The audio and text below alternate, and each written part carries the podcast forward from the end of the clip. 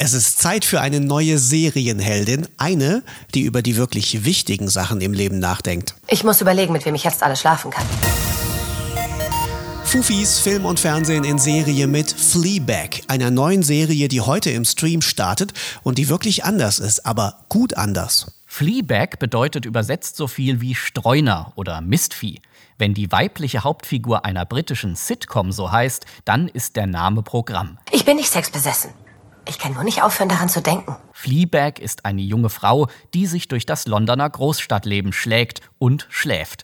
Boshaft, sexuell freizügig und getrieben von Fragen wie Habe ich ein besonders großes Arschloch? Immer wieder durchbricht Fleabag dabei die sogenannte vierte Wand, spricht also quasi direkt zum Publikum. Ihr kennt das Gefühl, weil ein Kerl, den ihr süß findet, Dienstagnachts um zwei eine Nachricht schickt, ob er noch vorbeikommen kann.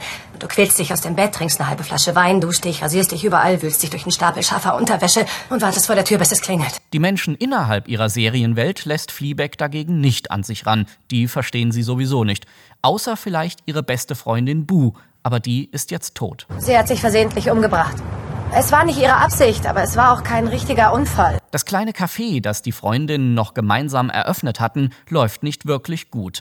Genauso wie die ewige On-Off-Beziehung zwischen Fleabag und ihrem Freund Harry. Ich bewundere es, wie ernsthaft Harry unsere Trennungen betreibt. Bitterböse führt die Sitcom vor, wie heutzutage Beziehungen funktionieren. Dramatische Trennung, tränenreiche Versöhnung, alles ganz berechenbar nach Drehbuch. Ich bin ernsthaft gegangen und dieses Mal werde ich nicht so einfach wiederkommen. Ich brauche wirklich Zeit und Abstand von dir, um. Ich bin so froh, dass du angerufen hast. Ich bin so froh, dass du abgehoben hast. Und die kurzen Single-Perioden dazwischen werden auch gleich effektiv durchgeplant. Ich muss überlegen, mit wem ich jetzt alles schlafen kann. Also geht Fleabag auf Beutefang. Kann doch nicht so schwer sein. Im eigenen Café. Der nächste Mann, der hier reinkommt, wird zu Tode geritten. Dad, Tag. nicht ideal. Fleabags Familie ist hoffnungslos kaputt. Ihr Vater ist viel zu gutmütig, um noch irgendwas zusammenhalten zu können, und die neue Frau an seiner Seite ist eine nervtötende Künstlerin, deren Kunst vor allem um ihren eigenen Körper kreist. Wir brauchen unsere Muskeln nicht, um zu bekommen, was wir wollen. Wir benutzen unsere Titten. angeborene Weiblichkeit. Titten nützen dir heutzutage gar nichts. Die Sprache in dieser Sitcom ist drastisch und ungefiltert. Das muss man allerdings mögen. Auf jeden Fall ist Fleabag eine der tollsten und interessantesten Frauenfiguren, die das Fernsehen derzeit zu bieten hat. Eine wütende Powerfrau, die sich hemmungslos auslebt und dabei eigentlich nur verzweifelt Heilung für ihre tiefe Traurigkeit sucht. Ich habe das furchtbare Gefühl, dass ich eine lüsterne, perverse, zynische, moralisch kaputte Frau bin, die sich nicht mal Feministin schimpfen kann.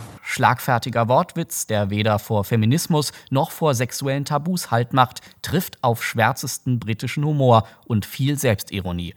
Doch die Serie berührt auch mit ihrer Tragik, denn hinter der zynischen Streunerin steht eine sensible, am Glück und am Leben verzweifelnde Frau. Und ihr könnt ihr dabei zugucken ab heute in der ARD Mediathek.